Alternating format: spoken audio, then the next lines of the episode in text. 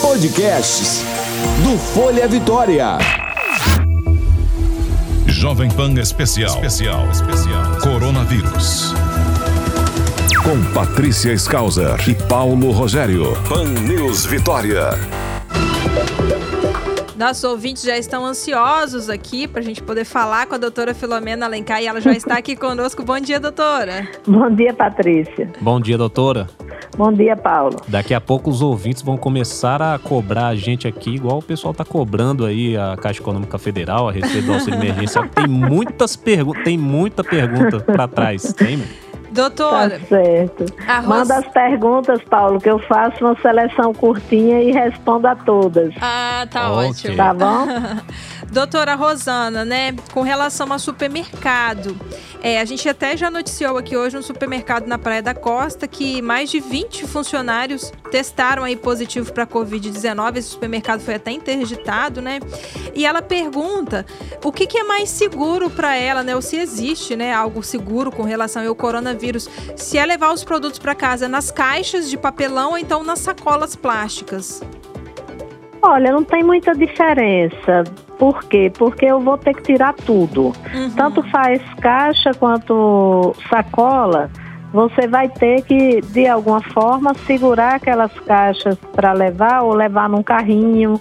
Mas você vai ter que retirar das caixas e higienizar antes de guardar. Então, independente de ser sacola ou caixa, vai ser mais a questão da funcionalidade de você carregar. Porque tudo que vier embalando as mercadorias, seja caixa ou seja sacola, deve ser desprezado. Então, ao chegar em casa, você pode deixar as caixas no chão, em algum lugar que, que você não esteja com pessoas se movimentando toda hora, retira tudo das caixas higieniza tudo, guarda tudo e despreza as caixas. Então vai depender da funcionalidade de você carregar. Uhum. Se a pessoa tiver possibilidade de carregar num carrinho, porque aquela roupa que você usou, ela deve ser trocada. Uhum. Então se encostar de alguma maneira em sua roupa, você vai ter que se higienizar e vai ter que higienizar as coisas que você trouxe. Então, sendo caixa ou sendo sacola, não vejo muita diferença, porque você vai desprezar de, de toda forma. Uhum. E tem gente que utiliza a sacolinha do supermercado para colocar na lixeirinha ali da cozinha, não pode? É, isso aí não é o ideal atualmente, porque a gente sabe que o vírus persiste em plástico, em vidro e, e metal durante muitos dias. Tem pesquisa que mostra, numa revisão, numa revisão a respeito disso, existe a referência de até nove dias nesses objetos, né, nesses materiais, né, plástico, vidro e metal.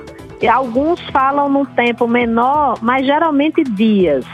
Então, o ideal é, principalmente se a lixeirinha vai ficar em cima da pia, é que você evite de usar esse tipo de material, ou você, é, se for usar, o que eu acho que não é adequado, você inverter a sacolinha, higienizar com, com uma solução de água sanitária com água ou álcool, mas mesmo assim, se você não higienizar adequadamente, que é difícil higienizar essas sacolinhas para deixar no, na lixeirinha, se está em cima da pia, pode entrar, você entrar em contato com esse, essa sacolinha, que sempre fica alguma parte para fora da lixeirinha. Você entrar em contato e manusear alguma coisa que você já higienizou com a sua mão contaminada, então não é o ideal. O ideal é jogar fora mesmo. Na verdade, eu achei muito bonitinha a colocação de uma pessoa que falou na televisão a respeito disso, é você tem que tirar a roupa de tudo que você compra e essa roupa deve ser jogada fora. Então uhum. você tudo que vier embalado, que você puder tirar, o que veio, por exemplo, uma caixa com pasta de dente, você abre, coloca a pasta de dente dentro de um outro recipiente, tipo uma caixinha, sem tocar na pasta e despreza aquela caixinha. As caixas que não puderem ser desprezadas devem ser higienizadas. Agora, as sacolas que vêm com elas ou as caixas que vêm embalando o que, o que você comprou devem ser desprezadas. Uhum.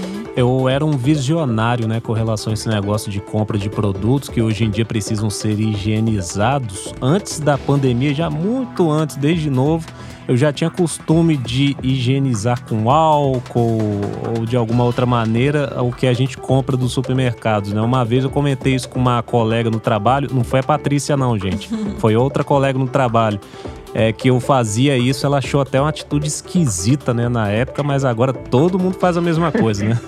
É, na verdade, como infectologista aqui em casa, a gente já tem vários hábitos desses há muito tempo. Então, há muitos anos eu já ando com o meu frasquinho de álcool gel dentro da bolsa. E há muitos anos a gente já tem o cuidado em relação aos sapatos, de não andar dentro da casa com os sapatos que a gente usa na rua. Claro que a gente faz isso também, a gente é médico, né? Então anda com sapato em hospitais, tudo, mas a gente tem evitado há muito tempo já, mesmo muito antes do, da, da questão da Covid, a gente tem evitado já circular dentro de casa, evitado sentar com roupa da rua no, no sofá, naqueles lugares que você tem mais dificuldade de higienizar, a gente já tentava fazer isso anteriormente. Na cama que a gente dorme, a gente nunca sentou com roupa da rua. E os outros lugares que a gente tem tecidos que podem ser higienizados, se a gente sentasse, a gente também tinha o cuidado de, de higienizar. Então agora a gente reforçou isso. Não dá para descuidar. Então tem a roupa que sai para a rua, a roupa que é para descer no prédio só para pegar alguma coisa e a roupa que ficar em casa. Então Faço a gente a tem coisa. tido reforço, mas a gente já fazia bastante coisa aqui em casa embora tivesse gente olhando pra gente e dizendo que a gente era um pouco neurótico. Não, mas faço a mesma coisa. É, doutor, eu vi um especialista um dia dando entrevista, ele falando que o brasileiro, ele tem costume de tomar banho, né, todos os dias, mais de um banho, mas que ele não tinha o costume de lavar as mãos com frequência e corretamente. E agora a, a gente torce para que seja aí algo diário, né, do cotidiano, que as pessoas sempre lavem as mãos da forma correta. Assim que possível, essa questão do álcool em gel, acho que se tornou um pouquinho mais comum as pessoas utilizarem, né, levar dentro da bolsa, com aquela, com a H1N1, acho que foi em 2009, se eu não me engano, 2010 que teve Foi aquele surto de H1N1, né? Mas ainda muitas pessoas ainda não têm esse cuidado, né? E isso não só evita a gripe, é, o coronavírus, mas outras doenças também, né, doutora? É, vários vírus e várias bactérias, elas são transmitidas pelo contato. Então, você ter o hábito de higienizar suas mãos, principalmente antes de comer ou antes de pegar algum objeto que vai ter contato com a sua boca, aí a gente chama a atenção de uma coisa que é uma mania de muita gente, que talvez nessa hora seja a hora de largar, que é de colocar caneta na boca quando está Hum, escrevendo, é verdade. morder a tampinha da caneta. Tem pessoas que têm esse hábito como é um vício, na verdade, né? E nesse momento a gente chama a atenção de que deve tentar combater, né? Porque você às vezes está higienizando a mão, mas tem esse hábito que é ruim. E às vezes a pessoa é tão instintiva essa coisa que se a pessoa não treinar e não higienizar a caneta, as coisas que, ela que elas costumam levar à boca, realmente isso é um problema, porque pode trazer a contaminação de uma maneira mais intensa. A gente tem a pergunta aqui da nossa ouvinte Claudineia, doutora. Ela pergunta se quem tem asma faz parte do grupo de risco. Olha, em geral, a pessoa que tem a, a, asma, mas é uma asma que tem uma crise uma vez no ano, duas vezes no ano, que é uma asma controlada, ela tem sempre algum processo inflamatório e pode responder com um broncoespasmo um pouco mais intenso, mas ela não é de risco igual a uma pessoa que tem uma asma que precisa de muitas medicações, que tem dificuldade de controle e que às vezes já tem um certo grau de doença pulmonar obstrutiva crônica com talvez até fibrose pulmonar. Então essa situação é uma situação realmente que aquelas pessoas que têm usam muitas medicações que tem dificuldade de controle, essas têm mais risco. Agora, qualquer pessoa que tenha asma já tem um processo inflamatório que contribui para você agravar a situação da asma e vigência de uma virose. Agora, agravar a Covid em geral para evoluir de forma desfavorável é sempre aquele caso de asma mais grave. Né? E uma coisa que a gente alerta é a necessidade das pessoas não abandonarem a medicação que sempre é prescrita, com medo de usar a medicação, porque a asma, se ela não for controlada adequadamente, ela também mata. Então, se você usa alguma medicação que foi prescrita pelo médico, que é feita para uso diário, e tem a medicação que a gente chama de resgate, que é o salbutamol, na verdade a pessoa não deve parar de usar.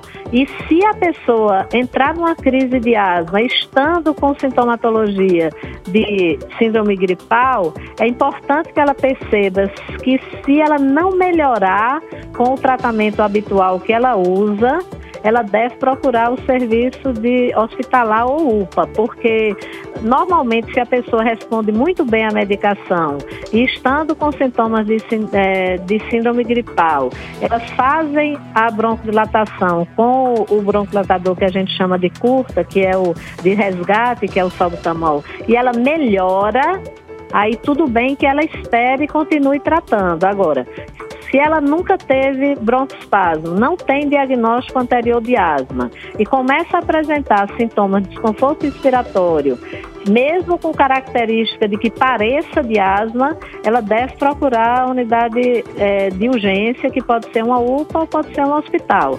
Agora, as pessoas que já têm diagnóstico, que estão tendo sintomatologia e respondem muito bem ao medicamento que foi feito na hora e se sentem bem, conseguem fazer as atividades normais, depois que ela usa a medicação conforme prescrita, ela pode observar.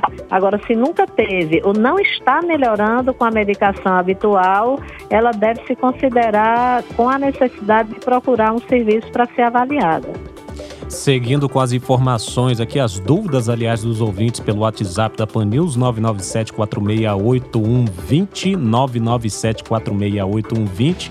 Nós temos a participação de uma ouvinte que pede para não ser identificada. Ela diz o seguinte: meu exame para Covid-19 deu positivo. Vou uhum. completar 14 dias de quarentena. Ela disse que não teve dificuldade em respirar e no último sintoma, o último sintoma que persiste nela é a tosse. O que, que ela pode fazer para amenizar essa tosse nesse final de quarentena?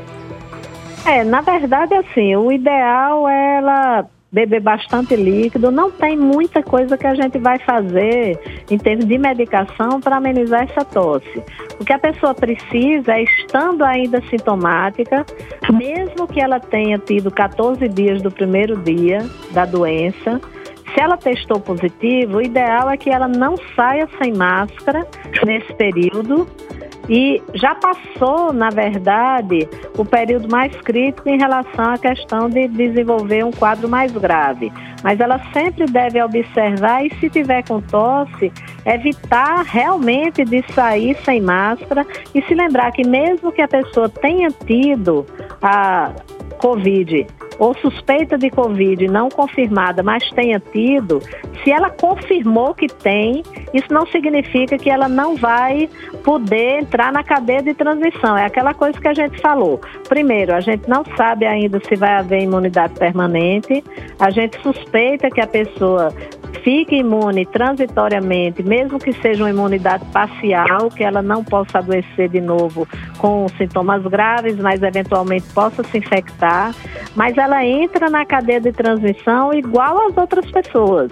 Ela tem que continuar usando máscara quando sair, ela tem que continuar higienizando as mãos, ela tem que continuar mantendo o distanciamento social.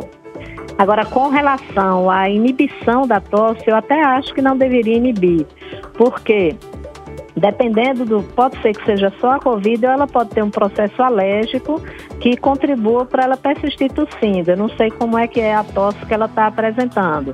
Mas eu acho que, assim, se não foi prescrita por nenhum médico nenhuma medicação para abortar a tosse, porque em geral, quando a gente tem a tosse, ela é um mecanismo para eliminar partículas que estão tentando chegar à árvore respiratória inferior. Então, quando eu tenho a tosse, isso faz com que eu elimine eventuais partículas de bactérias, de substâncias que possam atingir é, a minha árvore inferior. O mecanismo da tosse é um mecanismo de defesa também para você não ter a, as bactérias chegando até lá embaixo. Então vai passar, provavelmente vai demorar um pouquinho às vezes, mas vai passar. Não tem necessidade em geral de tomar medicação, mas tem que ter as precauções em relação à transmissão como se tivesse sem saber que, tive, que tinha Covid. Sabendo que tem, a gente lembra que geralmente assim, os casos moderados a graves podem ter eliminação por mais tempo. Os casos que não são moderados a graves, mas que têm uma sintomatologia um pouquinho mais persistente, a gente tem possibilidade de ter eliminação até depois, né? Então, geralmente depois do primeiro dia, o teste, se eu fizesse o RT-PCR de controle, daria negativo. Mas tem pessoas que persistem ainda por mais tempo eliminando. Então, o ideal é que ela tenha o cuidado de se sair, sair com proteção de máscara, trocar a máscara no período de até duas horas, se não tiver molhado, se tiver molhado por espirro ou por tosse, tocar assim que perceber que ela está molhada, ter o cuidado com a higiene das mãos e ter mais cuidado ainda com o distanciamento social. Uhum. Doutora, então aquela pessoa que tem um xarope em casa que usou para uma tosse de outra vez, fala, ah, eu tenho esse xarope, acho Não que eu vou deve. tomar. Não toma, né? Não deve. Na verdade, assim, tem algumas doenças, por exemplo, quando eu tenho laringite, às vezes você fica tão incomodado com a tosse, toma uma medicação e continua falando. Se for laringite, a tosse está lhe avisando que você não deve falar. Uhum. E aí, se você insistir em falar, às vezes as cordas vocais são alteradas, você fica completamente sem voz. Aham. Nesse caso da Covid, se tem ainda um pouco de tosse, ela vai se resolver. Mas é importante que a pessoa saiba que ainda tem, porque na persistência muito prolongada, ela pode até tentar procurar um médico para ver se tem mais alguma coisa que está fazendo com que ela tenha tosse. Então a tosse ela é um sinal de alerta de que eu preciso prestar atenção àquilo que eu estou sentindo. Se eu inibo a tosse totalmente, aquilo não me traz benefício, porque a tosse é um mecanismo que ele existe por causa da doença, mas ele é um mecanismo de proteção para você eliminar as partículas que eventualmente a- queiram atingir sua árvore respiratória inferior, mas ela também chama a atenção de que se persistir por muito tempo, a gente deve talvez entrar em contato com o serviço, porque existe o serviço de telemedicina. Então, se está fugindo um pouquinho ao habitual, se demorar muito com a tosse, é interessante que ela ligue para um serviço, explique o que está acontecendo e veja se tem a possibilidade de alguém avaliá-la, mas não ir para o hospital e não ir para a UPA, porque é- não é ideal nesse momento a gente sobrecarregar esses serviços e arriscar a pegar uma outra virose, mesmo que não seja Covid, e novamente agravar a sintomatologia. Então, é interessante a pessoa prestar atenção. Se persistir por muito tempo, entre em contato com o 136, explica o que está acontecendo e verifica se tem a possibilidade dela ser avaliada, mas não procurando UPA, nem procurando eh, serviço de urgência para evitar que seja exposto, exposto a outras coisas e sobrecarregar o, o sistema de saúde se a pessoa não tem indicação de ser internada. Uhum. Tá certo, doutora Filomena. Muito obrigada pelas dicas, Obrigada a vocês. pelas orientações de hoje. Bom dia, até amanhã. Até amanhã, querido. Um abraço. Tchau, tchau. Um abraço. Jovem Pan. Informação é o melhor remédio contra o coronavírus. 90.5. Pan News Vitória.